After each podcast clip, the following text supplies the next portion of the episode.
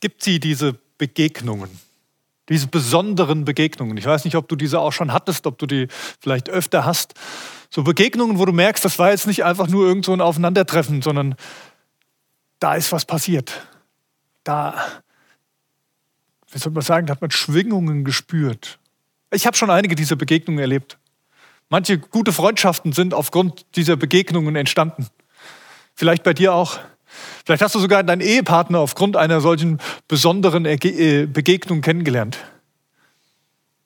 Diese Begegnungen, ich kann mich auch erinnern, hatte ich auch hier in der Gemeinde ganz oft mit Menschen, die mich wahnsinnig inspiriert haben in ihrer Art und Weise. Manche von diesen Begegnungen sind mit Leuten gewesen, die leider schon gar nicht mehr unter uns sind, die schon verstorben sind. Ich erinnere mich an Siegfried Lauer oder an Erwin Becker oder an Werner Buß. Solche Menschen, die etwas hatten, wo ich gemerkt habe, wow, das ist, das ist besonders, da, da schwingt was. Ich kann da diesen Herzschlag spüren und sie spüren meinen vielleicht auch. Ich erinnere mich an eine Begegnung auf einer Konferenz, wo der Referent, den ich nicht kannte bisher, mich vor der Bühne stehen sah und auf mich zukam und mir etwas zusprach, was er in mir sieht. Auch so eine Begegnung, die mich sehr bewegt hat, die mich sehr berührt hat. Und es gibt aber auch die Begegnungen, die besonders sind und gar nicht so unbedingt so positiv.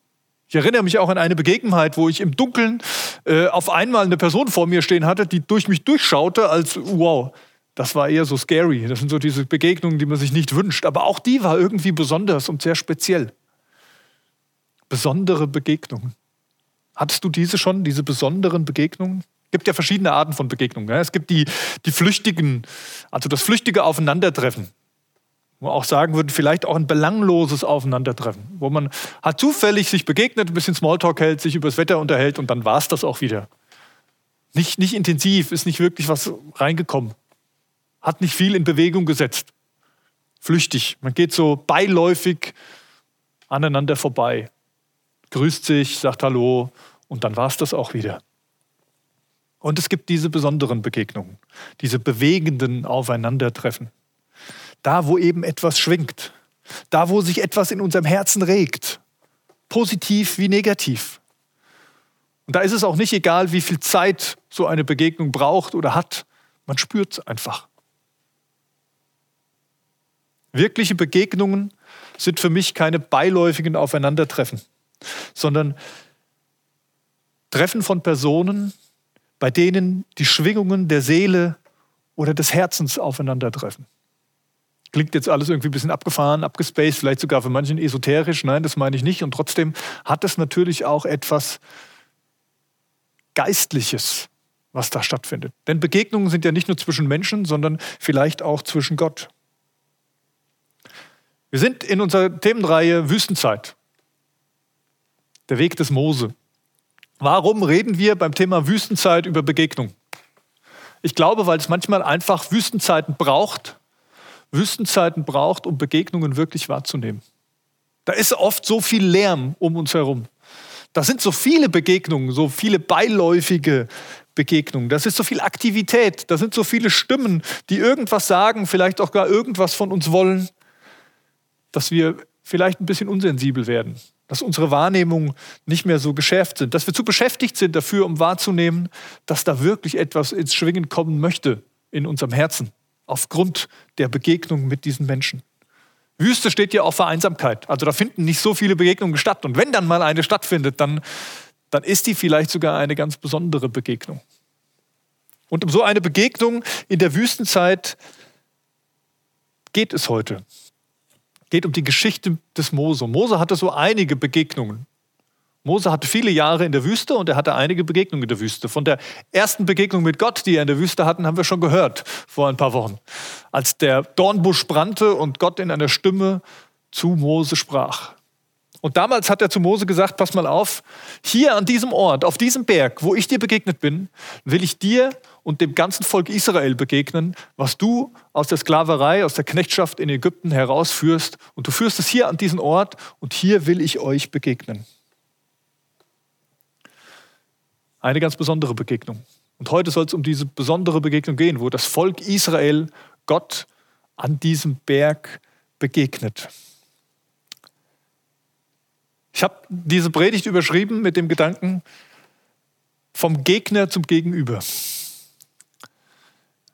Warum Habt ihr schon mal festgestellt, dass in Begegnung der Gegner drin steckt? Ja, für uns sind manche Begegnungen so, als würde ein Gegner drin stecken. Manche Begegnungen sind so, als möchte uns da jemand angreifen, gerade wenn da etwas ins Schwingen kommt. Gerade wenn da etwas ausgelöst wird bei uns, dann kann das auch unangenehm sein. Da schafft es jemand hinter unsere Fassade. Da schafft es jemand hineinzuschauen in mein, in mein, in mein Innerstes. Vielleicht hat er sogar was zu kritisieren an mir und meinem Innersten. Und dann kommt so eine, uh, so eine, so eine Haltung rein und sagen, ist diese Begegnung eher ein Gegner oder ist sie ein Gegenüber? Ich möchte mit euch anhand dieser Geschichte der Begegnung des Volkes Israel mit Gott so ein paar Steps anschauen. So ein paar Steps, wie so besondere Begegnungen oft ablaufen und wie vielleicht auch deine besondere Begegnung oder deine Beziehung mit Gott einen, einen, einen roten Faden, einen, einen Prozess nehmen kann, der diesem vielleicht egnet, äh, dir diesem vielleicht entspricht. Dass Gott eben nicht dein Gegner ist, wenn er dir begegnen möchte oder sich so anfühlt, sondern dass du ein echtes Gegenüber für Gott in der Begegnung wirst. Also wir starten mal in diese Geschichte rein und wir merken, Gott lässt Mose das Volk an diesen Berg führen. In der Bibel steht jetzt an dieser Stelle Sinai, der Berg Sinai. Bei dem Dornbusch stand der Berg Horeb. An mancher Stelle steht auch einfach nur der Berg Gottes. Es geht alles um den einen gleichen Berg. Welcher das genau war, kann man so hundertprozentig nicht sagen. Ja, es gibt da eine relativ breite äh, Meinung von den, ich nenne es jetzt mal den, den bibeltreuen Leuten vor allen Dingen, dass die einen Berg im Süden der Sinai-Halbinsel auswählen, zu sagen, das müsste dieser Berg Sinai sein auf dieser Haupt, äh, Halbinsel, der, der, da liegt, wo, äh, wo Mose Gott begegnet ist, also dieser Berg Gottes. Es gibt andere Wissenschaftler, die vermuten, die eher von der Archäologie ausgehen, die vermuten, dass es ein anderer Berg ist, der schon auf der arabischen Seite liegt, also gar nicht mehr auf dieser Sinai-Halbinsel. Ähm, so what? Würde ich sagen. Für uns wahrscheinlich relativ egal, weil Gott eben nicht mehr auf diesem Berg den Menschen begegnet, sondern durch Jesus Christus uns begegnet. Uns begegnet in unserem Herzen. Das ist die gute Nachricht. Gott begegnet uns. Gott spricht zu uns. Wir müssen nicht auf irgendeinen Berg gehen. Aber damals, zur Zeit des Volkes Israel, war es noch anders, weil die waren Gott noch nie begegnet. Die konnten Gott gar nicht einfach so begegnen. Und so führt Mose das Volk an diesen Berg, an diesen Busch. Und jetzt lese ich euch mal den ersten Text vor, den ich ausgewählt habe aus 2. Mose 19, die Verse 16 bis 19. Und ich habe sie überschrieben mit Ungewohntes macht Angst. Ungewohntes macht Angst. Und da steht, am Morgen des, drittes, des dritten Tages, als es gerade hell wurde, begann es zu donnern und zu blitzen. Eine dichte Wolke bedeckte den Berg und mächtiger Posaunenschall war zu hören. Das Volk im Lager zitterte vor Angst. Da führte Mose das Volk aus dem Lager heraus, Gott entgegen. Am Fuß des Berges stellten sie sich auf. Der ganze Berg Sinai war in Rauch gehüllt, weil der Herr im Feuer auf ihn herabgekommen war. Der Rauch stieg auf wie der Rauch eines Schmelzofens und der ganze Berg bebte. Der Posaunenschall wurde immer lauter. Also ein krasses Schauspiel, was da passiert ist an diesem Berg. Ne? Feuer und Rauch und Posaunenschall. Da war kein kein Posaunenchor, der kam irgendwie von Gott, dieser Schall. Und, und es bebte und es wackelt. Und ja, na klar, dieses Volk hat Angst. Dieses Volk hat Angst in der, in der Gegenwart Gottes, in der Begegnung mit Gott. Das ist das Erste, was über das Volk ausgesagt wird. Und ich kann das ein Stück weit verstehen. Wenn wir etwas begegnen, was wir nicht gewohnt sind, was so anders ist, als wir es kennen und vielleicht auch erwarten, dann schüchtert uns das erstmal ein dann verängstigt uns das. Und genau das passiert in dieser Begegnung des Volkes mit Gott. Und ganz ehrlich, vielleicht ging es dir auch schon so.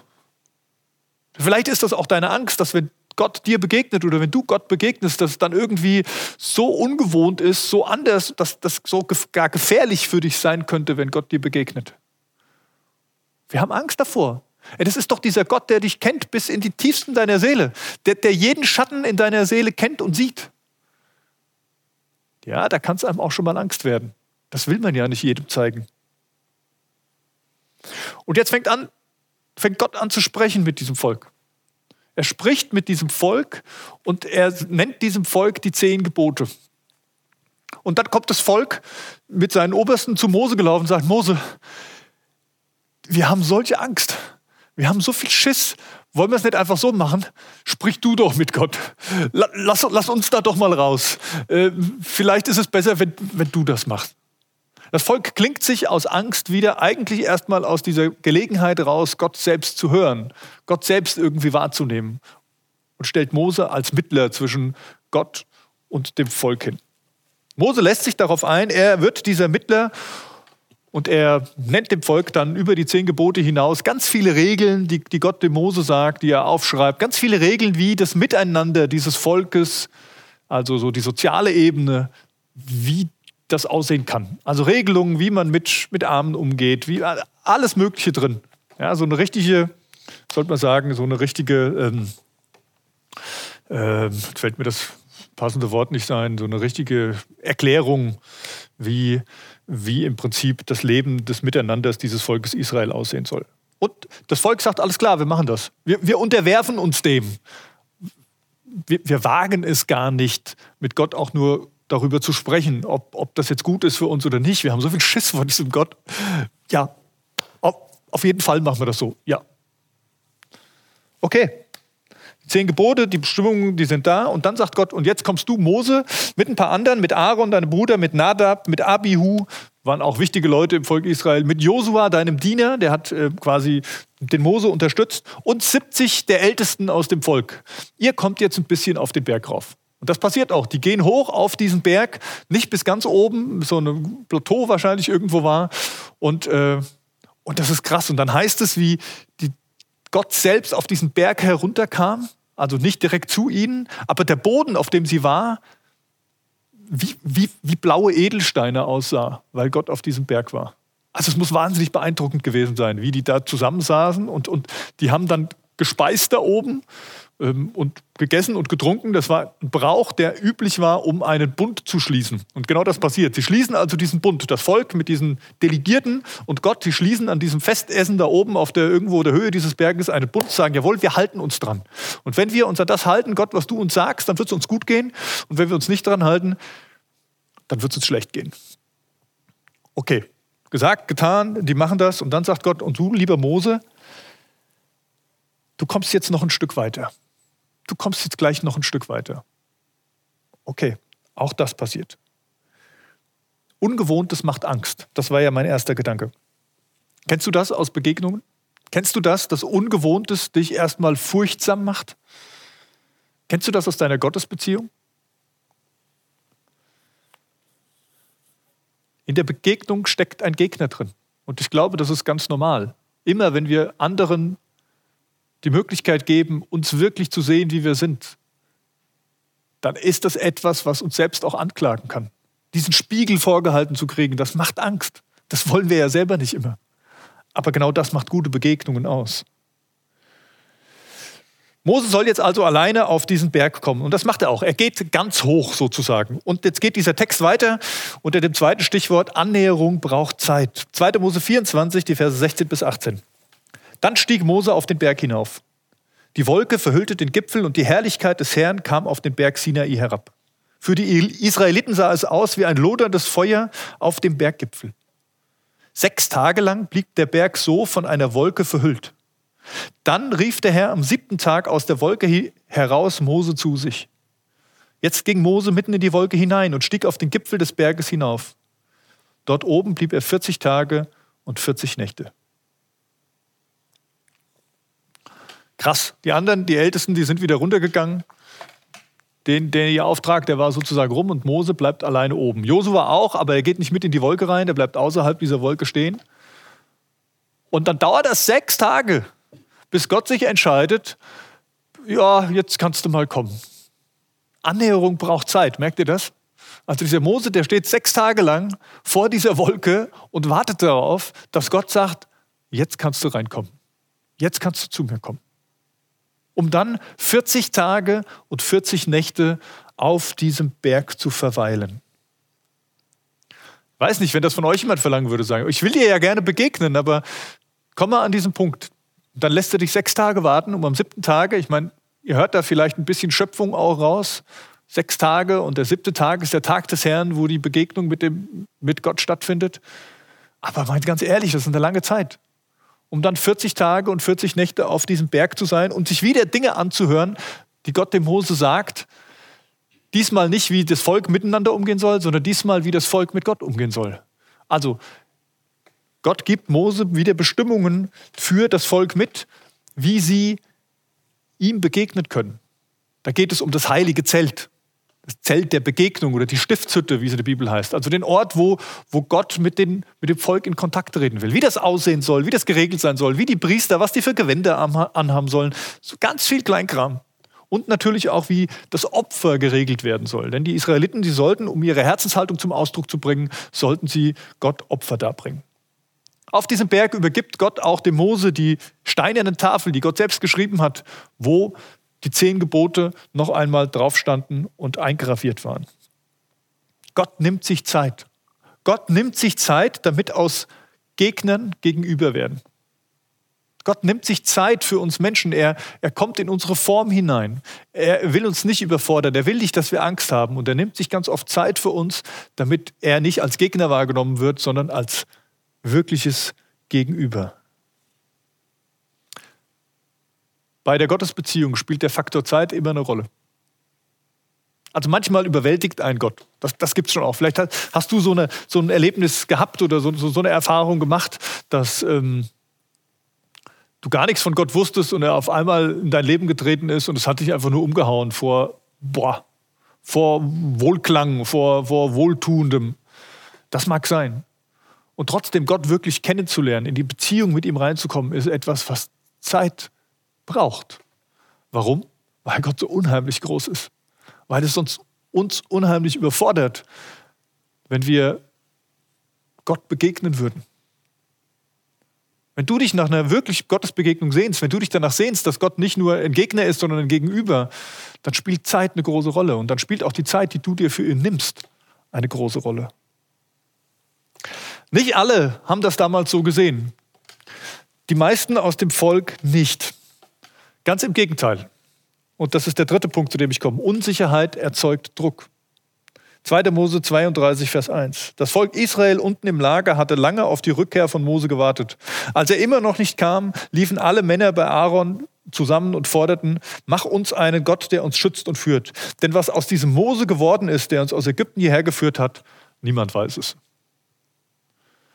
Also die haben Druck gekriegt da unten. Die hatten diese Begegnung mit Gott nicht, so wie Mose, der gemerkt hat, es lohnt sich hier Zeit zu haben. Die sind unruhig geworden. Der kommt als nett. 40 Tage. Was, der ist bestimmt gar nicht mehr da. Der hat sich aus dem Staub gemacht oder der ist tot oder was auch immer. Auf jeden Fall stehen wir jetzt wieder hier und wir haben Angst vor dem da oben. Pass auf, Aaron, wir machen was Gewohntes. Äh, so irgendwelche, irgendwelche Götter, die äh, wir besänftigen müssen, damit die auf uns aufpassen. Das kennen wir schon aus Ägypten. Genauso was machen wir jetzt. Und sie setzen Aaron unter Druck. Das wird an anderer Stelle nochmal beschrieben, wo Aaron sich dann bei Mose entschuldigt und sagt, hey, die kamen, die haben, die, die haben so viel Druck auf mich ausgeübt, ich konnte doch gar nicht anders. Ja, und auch das passiert in Begegnungen. Unsicherheit erzeugt Druck.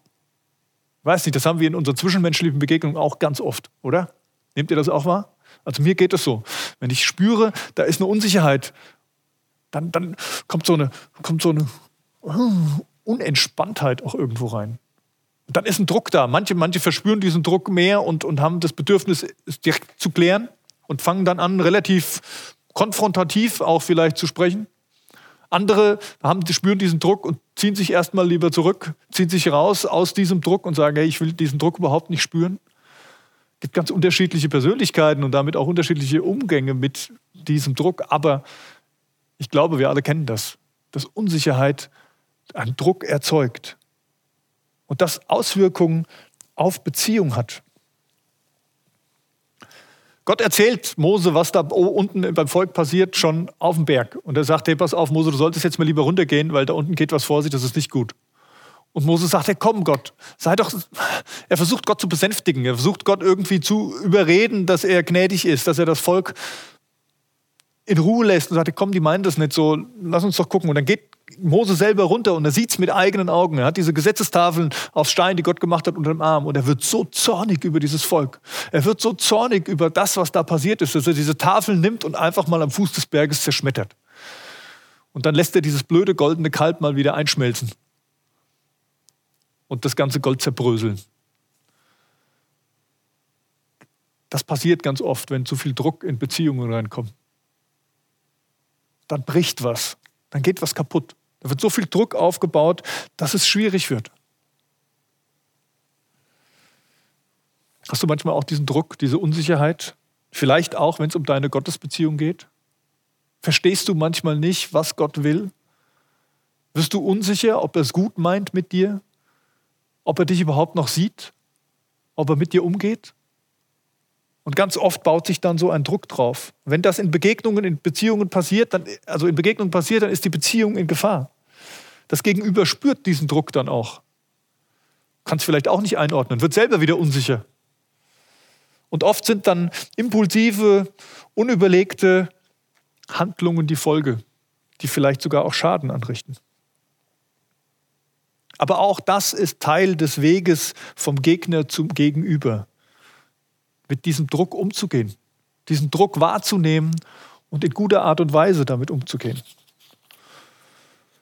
Das Volk wird bestraft in einem geringen Maße, weil, weil Mose sich einsetzt, weil Mose die zusammenruft, die, die wirklich mit, mit Gott weitergehen wollen, diesen nächsten Schritt. Und dann, dann handelt er mit Gott. Dann fängt er an zu sagen, Gott, sei du derjenige, bleib du bei uns. Und es beginnt etwas. Gott hatte Mose gesagt auf dem Berg, wie er dieses Zelt der Begegnung bauen sollte. Und genau das macht Mose jetzt. Er richtet dieses Zelt der Begegnung auf, dieses Zelt, wo Gott dem Volk begegnen will. Und das führt mich zu dem vierten Punkt, den ich überschrieben habe mit Rituale wecken Vertrauen. Rituale wecken Vertrauen. In 2. Mose 33, Vers 7 bis 11, da steht, von da an schlug Mose jedes Mal, wenn das Volk Rast machte, außerhalb des Lagers ein Zelt auf. Er nannte es das Zelt der Begegnung mit Gott. Wer von den Leuten im Volk eine Weisung oder Entscheidung des Herrn suchte, musste dorthin gehen. Wenn Mose in das Zelt ging, kam die Wolkensäule her herab und blieb am Eingang des Zeltes stehen. Dann redete der Herr mit Mose. Wenn die Leute von Israel die Wolkensäule über dem Zelt stehen sahen, warfen sie sich alle anbetend vor dem Eingang ihrer Zelte nieder. Der Herr sprach mit Mose Auge in Auge, wie ein Mensch mit einem anderen. Cool, oder? Dass Gott sich einlässt. Dass Gott sich einlässt auf, auf so eine Form, auf so, eine, auf so ein Ritual. Dass er sagt, Leute, ihr seid ein widerspenstiges Volk. Das sagt er mehrmals in, in, in diesem Abschnitt. Seid widerspenstig und eigentlich würde ich am liebsten sagen, macht euren Kram doch hier alleine. Aber ich lasse mich auf euch ein und ich bleibe bei euch. Ich will vor euch hergehen und ich will in eurer Mitte sein, in Anführungszeichen, in diesem Zelt. Gott bleibt, er nähert sich. Vertraut, vertraute Räume, die Sicherheit geben, sind ganz oft wichtig. Sind auch in unseren menschlichen Beziehungen wichtig. Man, man, trifft sich ja oft als Freunde zum Beispiel auch an Orten, wo man entweder was miteinander verbindet oder wo man weiß, hier, hier fühlen wir uns wohl, hier, hier ist eine gute Atmosphäre. Vielleicht sogar ein Ritual. Gott lässt sich darauf ein. Gott selbst, er braucht keine Rituale. Aber wir, wir, um Vertrauen zu kriegen, um Gewohnheit zu kriegen, mit ihm umzugehen. In der Kirchengeschichte gibt es ganz viele Rituale, die immer wieder hochgehalten wurden. Und das Problem ist, wenn man irgendwann bei dem Ritual stehen bleibt und es nicht mehr um die Begegnung mit Gott geht, dann, dann, dann wird es schwierig. Dann bringen diese Rituale alle nichts. Aber ich glaube, Rituale helfen uns als Menschen, Gott zu begegnen und ein Vertrauen aufzubauen. Vertrauen zu Gott aufzubauen, einen gewohnten Rahmen zu kreieren, in dem Gott uns begegnen kann. Vielleicht ist es bei dir auch so der gewohnte Weg zum Gottesdienst, sonntags morgens. Ich glaube, das ist ein wichtiges Ritual für viele, einmal die Woche diesen Weg zum Gottesdienst zu gehen und dann auch zu wissen, und das haben wir jetzt nicht. Ihr merkt es, das fehlt uns im Moment sehr, dass wir diesen gewohnten Weg nicht haben und zusammenkommen können, wo Gott uns begegnen kann. Und für manch einen ist da echt was weggebrochen. Für manch einen fehlt da jetzt was. Vielleicht ist es aber auch einfach morgens die erste Zeit des Tages fürs Gebet zu nutzen. Zu sagen, ich gewöhne mir das an, wenn ich aufstehe, vielleicht mache ich mir die Tasse Kaffee noch vorher und dann nehme ich mir, und wenn es nur zwei Minuten sind, zwei Minuten, um mit Gott zu reden. Das sind wertvolle Rituale, die uns helfen, Vertrauen in diese Begegnung Gottes hineinzulegen. Dieses Zelt der Begegnung ist was Besonderes. Und so der erste Punkt, wo das Volk ruhig wird, dass dieser Gott jetzt in ihrer Nähe ist. Und das führt mich jetzt zum fünften und letzten Punkt. Ein Gegenüber färbt ab. Ein Gegenüber färbt ab. Mose bittet. Mose bittet Gott darum, dass er selbst mit ihnen geht. Dass es nicht nur ein Engel ist, sondern dass Gott selbst mit ihnen, vor ihnen hergeht auf ihrem Weg. Und dann hat er noch eine ganz spezielle Bitte. Er sagt, Gott, darf ich dein Angesicht sehen? Darf ich dich sehen? Und Gott ruft Mose wieder auf den Berg, sagt, komm noch mal wieder auf diesen Berg hinauf. Und wieder bleibt Mose 40 Tage und 40 Nächte auf diesem Berg. Und er sagt Mose, Mose, pass auf, ich will mich dir zeigen, aber du kannst mein Angesicht nicht sehen, weil sonst musst du sterben. Also du darfst hier schon weiterkommen als alle anderen. Die, die anderen Israeliten, die dürfen nicht mal auf den Berg drauf. Ich gewähre dir das. Aber du kannst mir nur hinterher schauen. Du darfst mich nicht von, von vorne sehen. Das hält keiner aus. Und so ist es dann auch, dass Moses sich in so eine Felsspalte stellt und Gott zieht vorüber und er darf ihm hinterher blicken. Und dann bleibt er 40 Tage da oben. Er bekommt nochmal neue Gesetzestafeln von Gott. Also er muss sie selbst mitbringen und Gott beschreibt sie wieder, wo das nochmal äh, dieses bunt, buntes Zeichen der Gesetzestafel festgehalten wird. Sie reden nochmal ganz viel über die Frage, wie das miteinander aussehen kann. Sie reden darüber, wie eben diese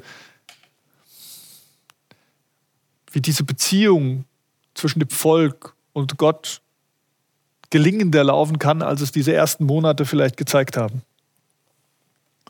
Er kriegt die neuen Bundestafeln.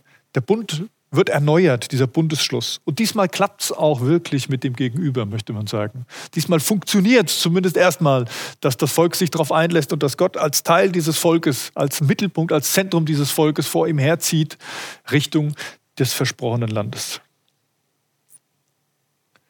Und jetzt heißt es da in 2. Mose 34, 29 bis 32, als Mose mit den beiden Tafeln den Berg Sinai hinabstieg, wusste er nicht, dass sein Gesicht einen strahlenden Glanz bekommen hatte, während der Herr mit ihm sprach. Aaron und das ganze Volk sahen das Leuchten auf Moses Gesicht und fürchteten sich, ihm nahe zu kommen. Erst als Mose sie zu sich rief, kamen Aaron und die führenden Männer der Gemeinde herbei und redeten mit ihnen. Dann kamen auch die anderen Israeliten und Mose gab ihnen alle Anordnungen weiter, die der Herr ihm auf dem Berg Sinai gegeben hatte. Ein krasses Bild. Mose kommt von dieser Begegnung mit Gott und sein Gesicht glänzt. Es leuchtet irgendwie. Und erstmal sorgt das wieder für Angst. Es ist jetzt wieder was Ungewohntes. Oh, jetzt, jetzt habe ich auch das gleiche, die gleiche Schwierigkeit mit Gott habe ich jetzt auch mit dem, mit dem Mose. Das ist so die, die erste Reaktion des Volkes. Bis sie merken, okay, der redet mit uns, der wendet sich uns zu und wir kommen so langsam rein. Sie gewöhnen sich dran. Und dann färbt etwas ab. Bei Mose hat was von Gott abgefärbt. Diese, diese Gegenwart Gottes, die hat ihn verändert. Die hat etwas Strahlendes auf ihn gebracht. Wenn wir den Weg vom Gegner zum Gegenüber gehen, dann wird die Begegnung, wenn wir gegenüber sind, wird die Begegnung zu einer Inspiration. Da wird so eine Begegnung zu einer Quelle. Dann färbt so eine Begegnung ab. Denn genau das ist, was bei Mose passiert ist. Er spiegelt etwas von der Herrlichkeit Gottes wider. Mose weiß, dass er den Leuten Angst macht und deswegen macht er dann oft so irgendein Tuch vor sein Gesicht. Ja, wahrscheinlich irgendwas, wo er durchgucken konnte, aber wo dieses Glänzen nicht so zu sehen war, damit die keine Angst kriegen. Und immer wenn er in das Zelt der Begegnung ging, dann hat er, dann hat er das, das Tuch weggenommen und, und dann in dieser Begegnung, da kam dieses Leuchten zurück und dann hat, das wieder, hat er wieder dieses Tuch davor getan. Ich habe vor einigen Jahren eine Phase gehabt, wo es mir nicht gut ging und wo ich jeden Tag diese Begegnung mit Gott gesucht habe. Ich habe mir so einen Hügel gesucht am, am, am Ortsrand und bin dahin, habe mir Steine aus dem, aus dem Acker geholt und habe so einen kleinen Altar gebaut. Und das war einfach so ein, so ein Ritual für mich, da jeden Tag hinzugehen und die Begegnung mit Gott zu suchen und zu reden und ihn auch kennenzulernen und auch irgendwie Fragen zu stellen. Und, und der Punkt ist, das lief bestimmt so zwei, drei Monate lang, wo ich das versucht habe, jeden Tag zu machen. Der Punkt ist, dass mir danach Menschen, Freunde aus meinem Umfeld erzählt haben, krass, wie du dich in den letzten Monaten verändert hast krass, was da mit dir passiert ist. Positiv war das in diesem Fall. Und das war erstaunlich, Weil eigentlich ging es mir nicht gut. Eigentlich war ich nicht der, der gesagt hat, ja, ich will jetzt hier Veränderungen oder was auch immer. Sondern Gott hat es gemacht, einfach weil ich mir die Zeit genommen habe, ihn nicht als Gegner wahrzunehmen, sondern diese Position des Gegenübers einzunehmen. Viele von uns wünschen sich, dass wir mehr Gott ähnlicher werden, dass wir das widerspiegeln, dass andere Jesus in uns sehen, wenn, wenn, wenn wir mit ihnen umgehen, wenn wir am, am Arbeitsplatz sind oder in der Schule. Es wäre doch großartig, oder? Du gehst über, über, über den Platz und da kommen Leute zu dir und sagen, hey, das ist, wow, was strahlt denn da so bei dir? Ich habe das einmal erlebt, wo jemand zu mir kam, der war allerdings schon relativ stark alkoholisiert, der mich fragte, was habt denn ihr da für Strahlen? Und ich erstmal, ja, was, was will er mit Strahlen? Und dann festgestellt habe, er, er hat was gespürt. Vielleicht auch auf, aufgrund seiner, äh, seines Deliriums, in dem er sich schon halb äh, befand, hat er etwas von dem Leuchten Gottes gesehen. Und das, das war großartig. Wäre das, nicht, wär das nicht klasse, wenn alle das in uns sehen würden? Es braucht einfach diese Begegnung, dieses Gegenüber mit Gott, damit das abfärben kann. Das ist diese Story des Exodus, wie das Volk Gott zum ersten Mal begegnet. Und ich möchte dich gerne fragen, wo, wo stehst du? Vielleicht auch in dieser Story. Bist du noch da, wo die Leute Angst haben? Erzitterst du noch vor Gott und sagst, ja, oh, ich habe gemerkt, da gibt es einen Gott, aber eigentlich will ich dem gar nicht zu nahe kommen, weil der, der ist mir zu groß und zu heilig. Wenn der mich sieht, wow, da schneide ich nicht gut ab. Bist du im Prozess der Annäherung vielleicht schon? Bist du schon auf dem Weg im Berg? Stehst du vor der Wolke und wartest? Sehnsüchtig vielleicht auch, endlich näher ranzukommen an Gott? Vielleicht bist du auch unsicher und unter Druck, verstehst Gott überhaupt nicht. Hast Angst, was falsch gemacht zu haben und, oder meinst, irgendwas tun zu müssen. Vielleicht bist du auch schon mit deinen Ritualen beschäftigt und versuchst Vertrauen, einen vertrauten Rahmen zu schaffen, um Gott zu begegnen. Vielleicht färbst du auch schon ab. Wo auch immer du stehst, ich möchte dir Mut machen, diesen Weg zu gehen. Gott ist nicht dein Gegner, ganz im Gegenteil, er ist gegenüber. Wahrscheinlich ist in unserem Leben immer mal unterschiedlich, wo wir stehen in dieser Geschichte. Es verändert sich immer mal wieder, wenn wir eine neue Facette von Gott kennenlernen. Und Gott ist so groß, da werden wir immer Neues, Neues entdecken und Neues kennenlernen. Aber ich möchte, ich möchte dir Mut machen, den Weg zu gehen. Ich habe dir noch einen, einen kleinen Text mitgebracht, den ich geschrieben habe. Der heißt, unser Glaube lebt von der Begegnung mit Gott. Davon bin ich überzeugt. Unser Glaube lebt von der Begegnung mit Gott. Und manchmal braucht es eine Wüstenzeit, um vom Gegner zum Gegenüber zu werden. Gott hat dich dazu erschaffen. Gott erschuf dich zu seinem Ebenbild, um ein Gegenüber zu haben. Deswegen stehst du nicht auf der gleichen Stufe wie Gott, deswegen bist du nicht Gott, aber du kannst Gemeinschaft mit Gott haben. Dazu bist du geschaffen. Bist du auch bereit dazu, das zu leben? Bist du bereit, diesen Weg der Begegnung mit Gott zu gehen, vom Gegner zum Gegenüber? Ich möchte dir nur sagen, es lohnt sich. Geh diesen Weg, lass dich darauf ein. Und ich bin auch davon überzeugt, dass deine zwischenmenschlichen Beziehungen davon profitieren werden, dass von dieser Gottesbegegnung etwas auch abfärben wird in diese Welt hinein. Gott ist da. Er sieht dich als Gegenüber. Und er will diesen Weg, diesen Prozess mit dir gehen, ihm wirklich zu begegnen und zu erleben, was da alles drin liegt in dieser Gottesbegegnung.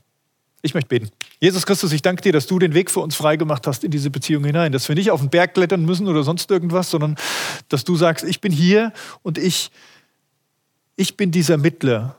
Wir brauchen keinen Mose, sondern du mit deinem Heiligen Geist bist da und gibst uns die Gelegenheit, direkt mit Gott in Kontakt zu treten. Und ich, ich danke dir von Herzen dafür, dass wir diese Möglichkeit haben. Und trotzdem brauchst für gute Begegnungen, für eine Beziehung, für etwas, was abfärbt, dann halt auch noch einen Prozess. Nicht, weil Gott den braucht, sondern weil, weil wir Menschen den brauchen. Ja, und ich bete darum, dass du uns die Angst nimmst, die Angst vor dir und irgendwas vor dir verlieren oder bloßstellen zu müssen, was uns schadet, Herr, das wird nicht so sein.